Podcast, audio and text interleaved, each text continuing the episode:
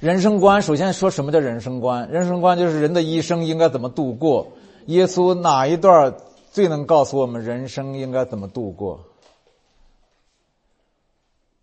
我选的是旷野四十天受魔鬼的试探，三个试探都是有关人生的根本问题的试探。我们每个人从小到老，其实用一生的时间。思考这个问题，这个问题就是怎么度过这一生。思考到死还没想明白就死了。从青春年少就问自己，到了垂暮之年还没有答案。这是人人都要回答、都在回答、都回答不了的问题。呃，很多人类导师希希望引导我们。我年轻的时候，引导我的是马克思、高尔基、保尔柯察金、雷锋。呃，这一代人影 影响我们的人生观，共产主义人生观嘛是吧？那个时候，自从认识耶稣以后，他那个超然的人生观，真是令我大吃一惊，仿佛一下子从地面升到空中一样。我相信，不管什么人啊，不管你是基督徒不是基督徒，你了解一下耶稣对人生的看法，都有帮助。对信的人，对不信的人，其实都是有益的。呃，从哪里看出耶稣的人生观呢？就是旷野四十天，呃，受魔鬼的试探。我觉得啊，最能体现出耶稣的人生观。我们知道，受试探前呢，他首先在耶诞河里受了洗，受洗的时候天开了，圣灵像鸽子落在他身上，天父对他说：“你是我的爱子，我喜悦你。”这是一个大前提，这是他到旷野受试探之前发生的事情。那个受洗之后呢？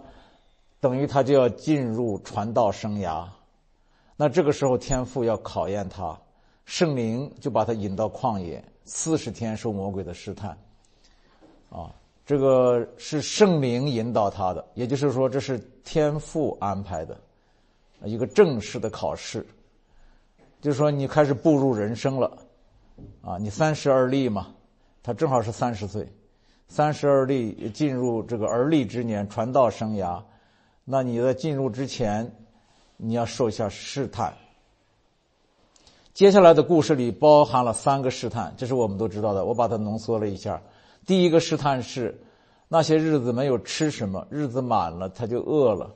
魔鬼对他说：“你若是神的儿子，可以吩咐这块石头变成食物。”耶稣回答说：“经上记着说，人活着不是单靠食物，乃是靠神口里所出的一切话。”这是第一个试探。第二个试探是魔鬼领他上了高山，霎时间把天下万国都指给他看，对他说：“这一切权柄荣华，我都要给你。这原是交付我的，我愿意给谁就给谁。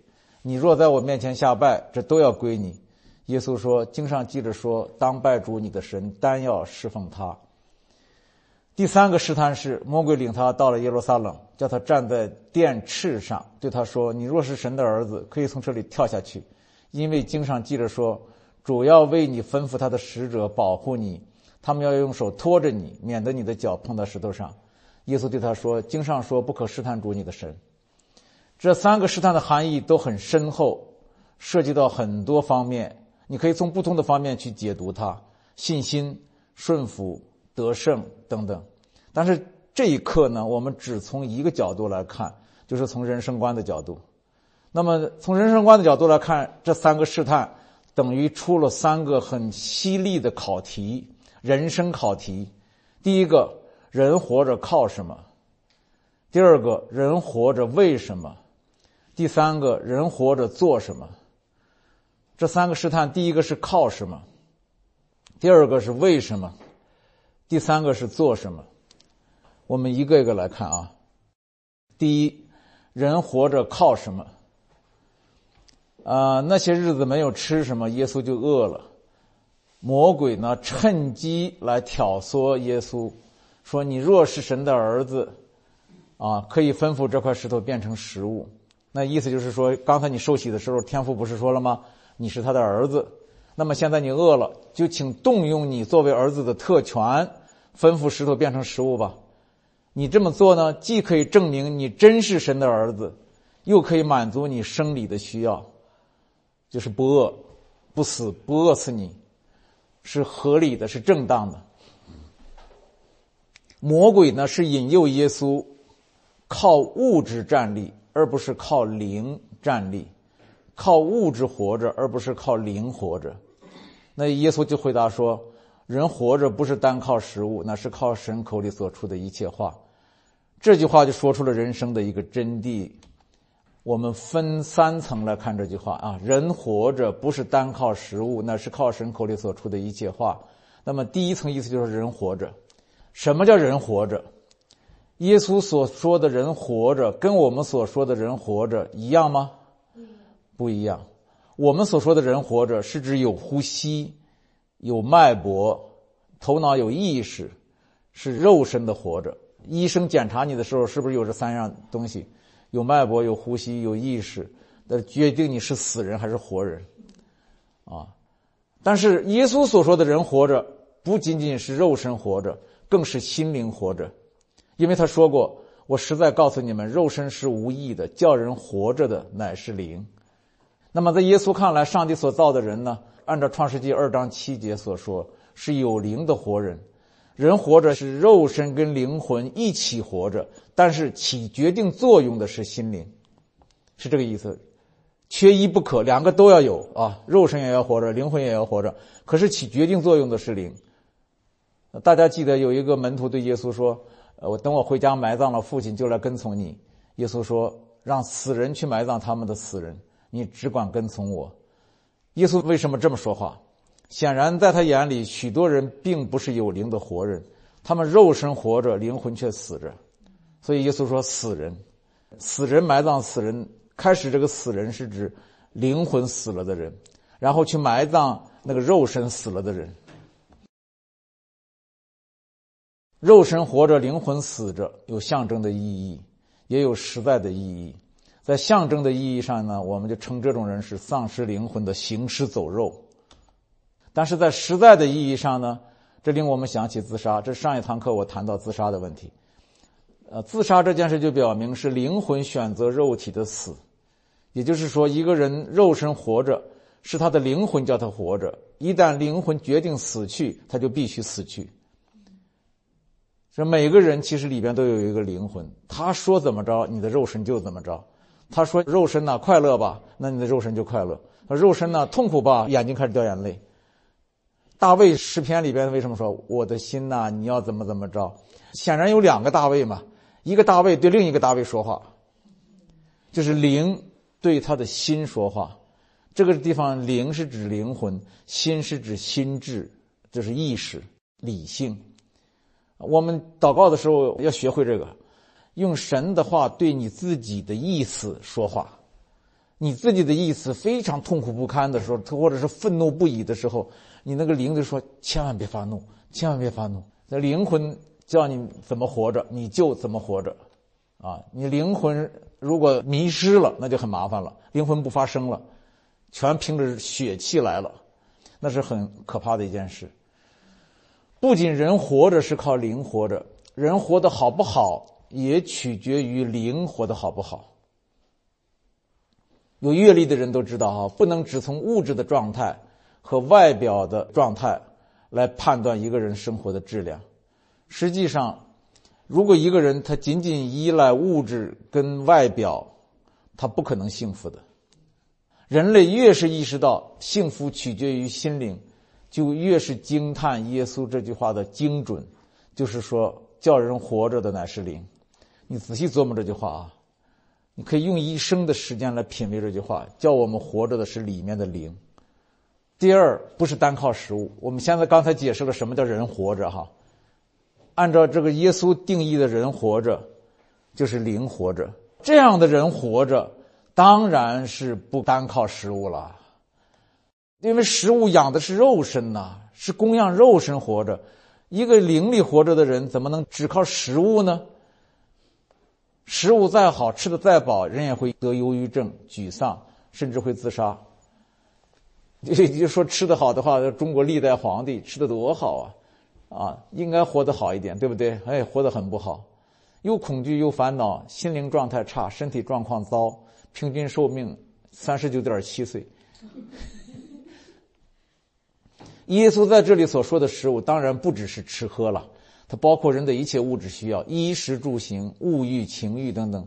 简言之，这个食物就代表物质世界。啊，每个人都有一个心灵世界，但是大部分人，我们必须承认是活在物质世界上，而轻忽自己的心灵世界。他们以物质的富足为富足，以物质的成功为成功，以物质的力量为力量，已经不再是当初那个有灵的活人了。这是在耶稣眼里所看的这个世人的光景。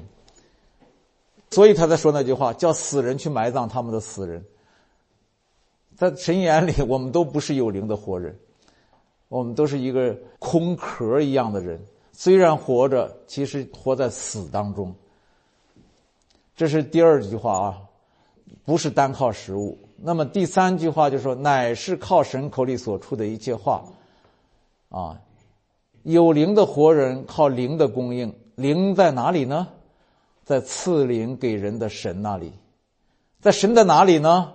在神的话里，耶稣说：“我对你们所说的话就是灵，就是生命。”啊，直截了当的点明了。我们基督徒常说神的话就是圣经，啊，不错，但不是圣经的字句，而是圣经的经义。它的经义就是耶稣。因为圣经上的话太多了，犹大出去就上吊了。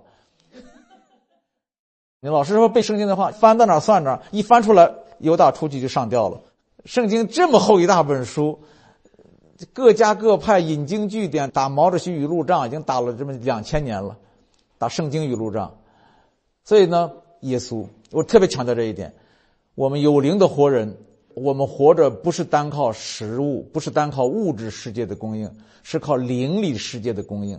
这个灵里世界的供应就是神的话，而神的话集中的一点就是 Jesus。耶稣基督，首先旧约圣经的经义是耶稣，为什么？因为耶稣自己说的，说你们查考圣经，以为内中有永生。这个圣经肯定是旧约了啊，因为那个时候耶稣在世上嘛，讲的就是旧约圣经。你们以为内中有永生，给我做见证的就是这经。你看，给我做见证。然而你们不肯到我这里来得生命，得生命，就是到耶稣这里来。耶稣复活以后，伊马五斯的路上给两个门徒解经，怎么解的？摩西的五经、大卫的诗篇，指着耶稣说的那个见证，全给讲透了。意思说，圣经是给我做见证的。现在我来了，你们还不明白吗？你们信的这么迟钝吗？啊！然后《使徒行传》记载那个腓力啊，给埃及的太监传福音，《以赛亚书》也是把耶稣解出来，所以。旧约圣经是给耶稣做见证的。耶稣说：“你们要到我这里来，归结到我，然后才能得生命。”所以，当我们说我们活着不是单靠食物，是靠神的话的时候，这个话不仅仅是停留在圣经的字句上，要解出它的经义，就是归到耶稣基督这里来，才能得生命。那么，接下来新约圣经的经义更是耶稣，这个不用多讲，道成肉身，全记载在。新约圣经里，道是什么？这个道就是 the word，就是话。神的道在英文里边也翻译成神的话。那么道成肉身，就是耶稣用一个肉体的生命，把那个神的话给活化出来了。门徒把它写成新约。这个道，这个话住在人间，有形有体，有血有肉，可吃可喝。你看，这就是话。所以，当耶稣说“你们活着乃是靠神口中所出的一切话”，意思就是说到我这里来。他确实这么讲：“到我这里来，吃我的肉，喝我的血，就有生命。我的肉真是可吃的，我的血真是可喝的。”你看看这个说的多形象。耶稣说：“吃神的话，吃就是吃灵，就是吃我的生命。我的生命真是可吃的。”可喝的，所以你把这句话连起来哈，人活着是指有灵的活人，是灵活着，不是单靠食物。当然如此，因为你是灵，所以你必须靠灵来养活。那么灵在哪里？靠神口里所出的一切话，在神的话里，神的话就是耶稣基督。啊，活化成一个生命，让我们可看、可摸、可吃、可喝。啊，人活着不是单靠食物，乃是靠神里所出的一切话。这句话对人生的重大意义，怎么估计都不过分。这句话从广义上来说，就是人活着不能没有信仰。你跟慕道友讲，就可以这么讲：人生观最重要的一条，你要有信仰。因为你不仅仅是一个物质的存在，你是一个精神的存在，而且是精神决定物质，不是物质决定精神。你的心决定你的身。我们上午讲了嘛，讲生命的时候讲到，啊，所以你要告诉他，你必须有信仰，信仰就是信耶稣，耶稣是那个生命的源头，是供应者，是灵，啊，是灵，是道。一个人站立在大地上，让他站立的是肉身，而让肉身站立的是什么呢？是灵魂。那么让灵魂站立的又是什么呢？是信仰。让信仰站立的是什么呢？是神的话，也就是神的道。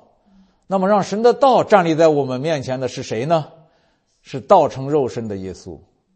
你可以把人生归结到信仰。把信仰归结到神的话，把神的话归结为耶稣基督，哎，就简单了。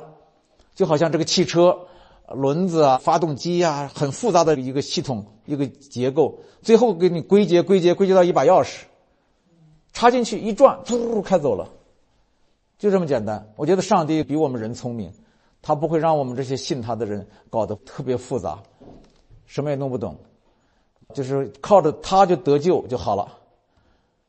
信仰就得这么简单，谁简单谁有力量。最简单的真理是最伟大的真理，你们知道这个道理哈？越是简单的真理，越伟大。一加一等二，我跟你说，这个道理深的比什么数学都深。你什么数学都能证明，唯独这个一加一等二你证明不了。你证明一个我试试，你证明一个为什么一加一等二？没有一个人能证明得了，因为它是公理，它是不证自明的。你怎么证明？就好像证明上帝一样，你怎么证明上帝？因为上帝是证明其他一切的根据，它本身是不能被证明的。信就是了，一加一等二，很神奇的一件事情。好，这是刚才第一节哈，人活着靠什么？说到底，靠耶稣，很简单，靠信仰，靠神的话，靠耶稣。那么第二个人活着为什么？这个从非常浓厚的民族性、时代性、宗教性的这个论述，提取出那个普遍性的东西，这是很难的，但是很必要。我为什么这么讲呢？就是因为这三个试探哈，这三个试探实际上有很深厚的宗教的背景，是犹太人的传统，他们的语言，他们的文化。我们如果作为中国人能够从中吸取出一个普遍性的东西，啊，那就是对我们大有帮助。我们来看耶稣在旷野说到的第二个试探，就是领他上了高山，把天下万国都指给他看，说把这些权柄荣华我都要交给你了，因为这都是我的，我愿意给谁就给谁。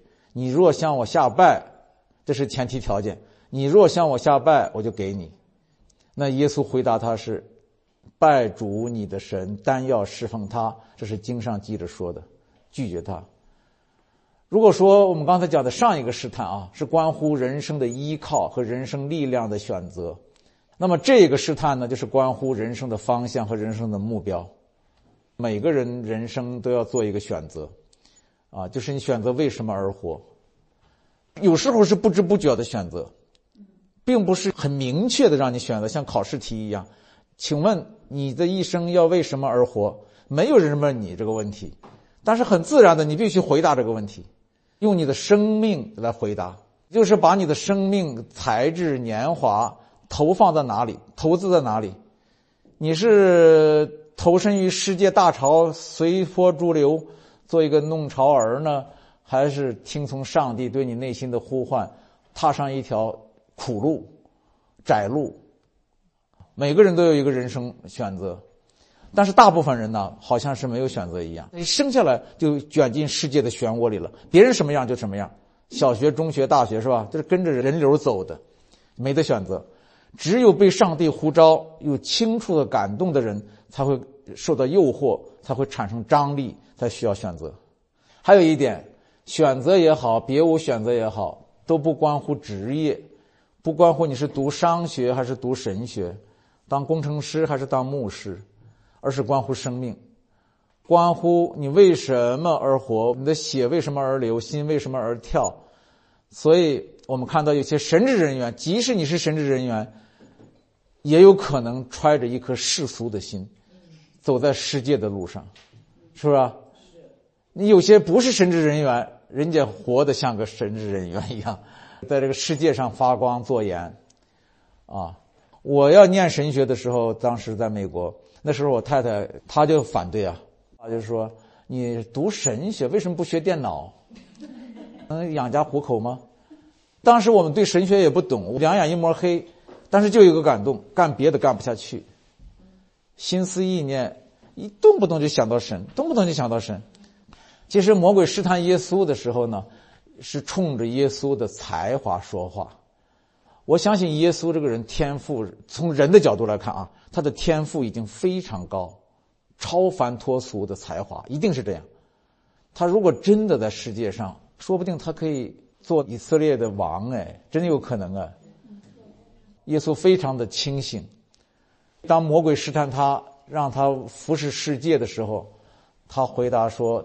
我这么想象耶稣当年的心情是淡淡的回答：“当拜主你的神，但要侍奉他。”好，这是一个哈，每个人都面临着选择。那么第二，人生选择的本质是侍奉魔鬼或上帝。这个说出来好像有点吓人，不过真的是这样。从魔鬼与耶稣的对话中可以看出，人生的选择背后呢是信仰的选择。你是侍奉上帝还是侍奉魔鬼？这是魔鬼说的，说你要是争世界上的荣华富贵，就是在侍奉我。这个道理哈，我们都记住。一个人如果在世界上争强好胜，你是在侍奉魔鬼。啊，说起来有些残酷，令人震惊，但这是事实。魔鬼不仅会化作天使，也可以装成世人的朋友。他拉着你的手，带着你观赏这个世界的绚丽多彩啊，让你羡慕人间的荣华富贵。这就是魔鬼，魔鬼拉着你的手，你看这世界真棒，嘿，你来吧，来吧，这东西我都给你，哎，那你这样的话等于侍奉他，表面上是你在选择人生，实际上是魔鬼在选择你。我们常常是在不知不觉中被魔鬼捕获了，啊，当大家都在世界上忙碌的时候，就都是大家都在侍奉魔鬼了。这个话不是危言耸听啊，圣经明说，全世界都握在那恶者手下。世界已经被魔鬼劫持了，他说：“这一切权柄、荣华都是交付我的。”你注意这句话哈，我愿意给谁就给谁。那这句话不说了，世界就是被魔鬼劫持了吗？这也是为什么世界必须毁灭。圣经告诉我们，世界末日，世界必被毁灭掉，就是因为他在魔鬼手里。这么说呢，那些一入世、一生下来就被世界潮流卷进去的人类，大多数。那些一辈子别无选择的多数人，原来都是在魔鬼的权势下侍奉魔鬼。真的，耶稣说了，引到灭亡，那门是宽的，路是大的，进去的人也多。啊，那么最后我们看看什么叫单单侍奉神？啊，单单这个字是最要紧的，就是说只做一件事，只有一颗心，只为一个主，不混杂，不兼容，不搞平衡，不侍奉两个主。耶稣说：“你们一个人不能侍奉两个主，啊，不能又侍奉神又侍奉妈们，啊，这个妈们不仅仅是财富，这整个物质世界，包括家人跟亲情也是世界的标志。一般情况下，家人跟上帝并不对立，但是作为侍奉对象，作为人生目标，两者不相容。啊。”耶稣说：“人到我这里来，若不恨自己的父母、妻子、儿女、弟兄姐妹和自己的性命，就不能做我的门徒。凡不背着十字架跟从我的，也不能做我的门徒。”有人说这太过分了，一个人服侍上帝已经难能可贵了，为什么还要强求他单单服侍上帝，不能兼顾家人呢？这话听起来有道理，实际上有错因为任何一点对短暂的投身，都是对永恒的背离。我我用的是这种抽象的话，对不起，嗯，你对短暂的一个投身，一定是对永恒的一个偏离、一个背离，啊，任何一点对血气的放纵，都是对圣灵的轻慢；任何一点沉醉于虚幻，都是在失去真实。所以，任何一点不单单侍奉上帝，都是在给魔鬼留地步。所以，神让我们中间没有空隙，让魔鬼可钻。就是说，你要尽心、尽性、尽意、尽力的爱主你的上帝。他为什么连着说了四个“尽”？就是说，你要单单。当然了，单单侍奉神，并非一生只做一件事。单单侍奉神，指的是一生只有一个心智。在这个心智下，你可以去做各样的事。维格纳牧师提醒了这一点他说：“不是所有侍奉神的人都要挤到宗教这座山上来做牧师、做传道，而应该分布在文化、科技、经济、政治、媒体，是吧？商业的各个山头上，同心合力的侍奉上帝，因为神本身是无所不在的。啊，神叫万事相互效力，单单侍奉神。”可以在各种场合，可以借各种方式。耶稣叫年轻的妇人回去变卖一切所有的，然后来跟从他，这叫侍奉神。但是耶稣却叫彼得一网打两船鱼，然后来侍奉神。马大忙来忙去接待耶稣是侍奉神，玛利亚一动不动的听耶稣说话也是侍奉神。彼得、保罗等门徒撇弃钱财，一无所有。专心侍奉神。你看圣经记载的另外两个人，呃，约亚拿和苏撒拿是吧？他俩都是有钱人，用他们的金钱来侍奉神。你可以把钱扔掉、撇掉、赊掉，来侍奉神。你也可以转转转转，然后侍奉神。葛培里布道，这是侍奉神。泽丽莎修女帮助穷人，也是侍奉神，是吧？甚至巴赫、贝多芬写音乐，也是侍奉神。在短暂虚幻的人生路上，只要你眼睛盯的是独一永恒的神，你就在自己的岗位上就可以侍奉他，就可以淡淡的侍奉他。好，看这是第二节，最后一节，人活着做什么？这是第三个试探，就是魔鬼说你站在电翅上跳下来的时候呢，主可以吩咐他的使者保护你，拖着你，免得你脚碰在石头上。那耶稣一看就知道这是一种试探，回答说：“经上说不可试探主你的神。”其实魔鬼对耶稣说的是：“如果你从高耸的电翅上跳下来而安然无恙，那么借助于这个神机，就可以印证你是神儿子，兼顾你的地位，兼顾你的信心，也让世人看见就信你。”大概是这个意思啊。但是耶稣用一句话来回答他呢：“不可试探主你的神。”这就是说，人活着不可为试探上帝做什么，也不可为证明自己做什么。这一点我们要注意。我们的祷告中常常有试探上帝的口气啊。我们常常说：“主啊，如果你爱我，就请你为我成全这件事。”这什么意思？那意思是反过来说：“如果你不给我成全这件事，你就是不爱我。”啊。这样的祷告的信心是不足的，因为带着试探的意味。从广义上说呢，不管在神面前求什么，或者在神面前你做什么，只要是怀着试一试的心，就不是怀着信心。说实话，我们大部分人，包括我自己，常常活在这种不信或者小信的光景中。我们祷告的时候，并不是总是带着十足的信心祷告的。我们总是要想看到什么，呃，听到什么，有把握的东西给我们点儿。其实信心恰恰就在于你毫无把握的时候，你还抓住不放。未见之事的实底嘛，渴望之事的确据。所以耶稣才感叹说：“嗨，这不信又悖拗的时代呀！我在这世上遇得见信德吗？”那么第二点呢？第一是说不做什么事去试探上帝。第二呢，也不做什么事来证明自己。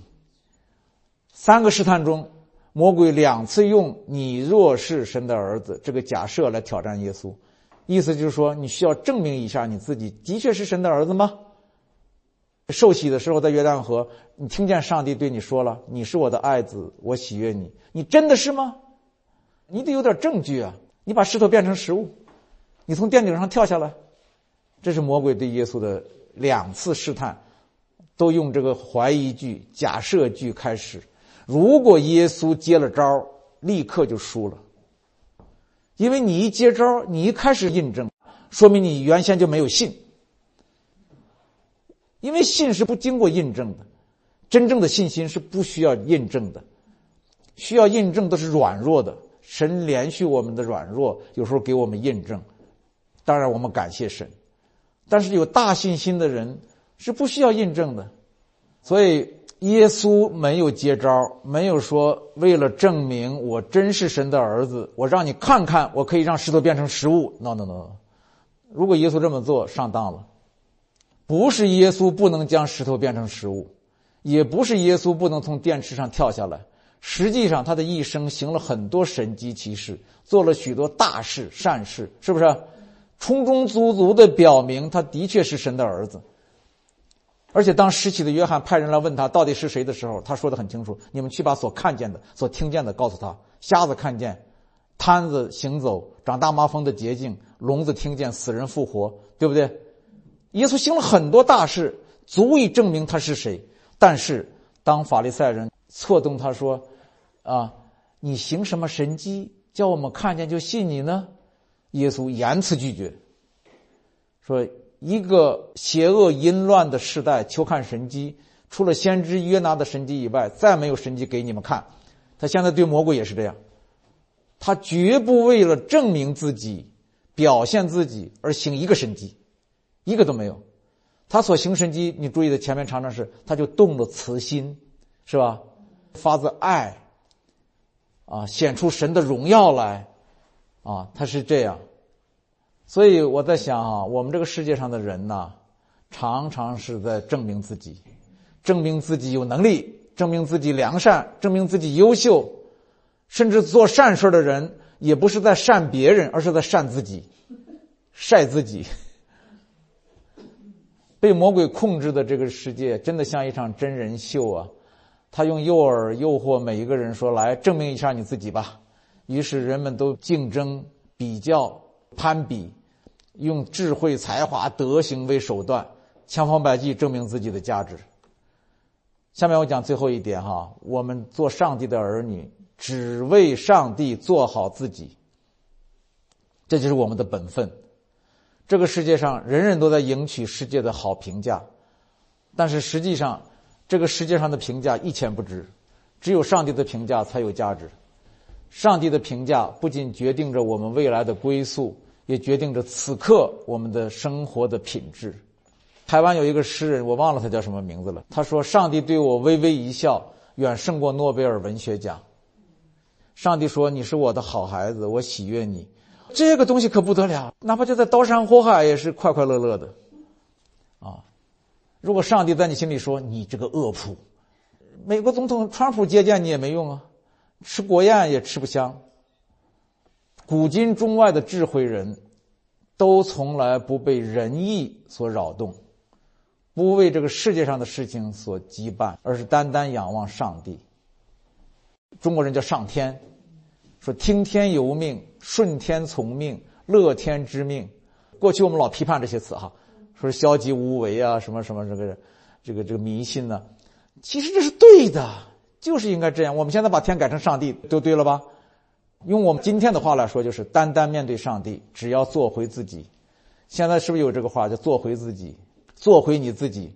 我觉得这是一种反抗，反抗什么呢？因为我们人呐，在这个人肉酱缸一样的世界中被淹的太久了，只有单单面对上帝，在他的恩典中才能做回自己。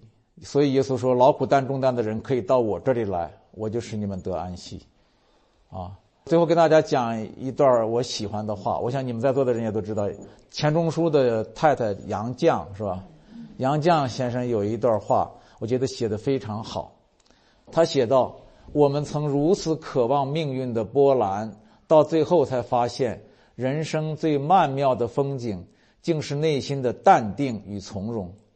我们曾如此期盼外界的认可，到最后才知道世界是自己的，与他人毫无关系。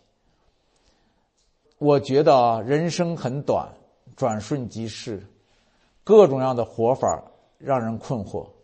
但是走了不少山头之后，我们发现，唯独耶稣的人生观最美丽、最单纯、最宽广，就是其他的都不顾，你就盯着道成肉身的耶稣就好了。所以最后我们总结说，人活着靠什么？靠道，靠神的话。归根到底是靠道成肉身的耶稣。人活着为什么？不是为世界，不是为魔鬼，而是为上帝。因为上帝是我们生命的本源。人活着做什么？不管做什么，不要试探上帝，不要证明自己，只要面对上帝，做好自己就够了。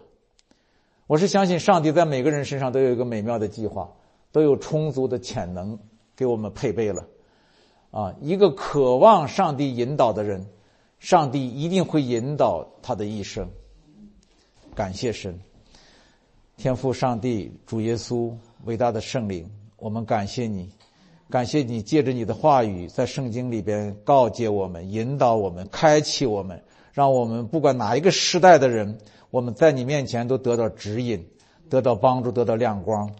今天谢谢你，呃，借着旷野四十天的试探。你告诉我们人生应该怎么度过，应该向哪里度过？主啊，谢谢你，谢谢你的带领。愿你的形象，愿你的生命，愿你的话语常存在我们的心中。奉耶稣基督的名，阿门。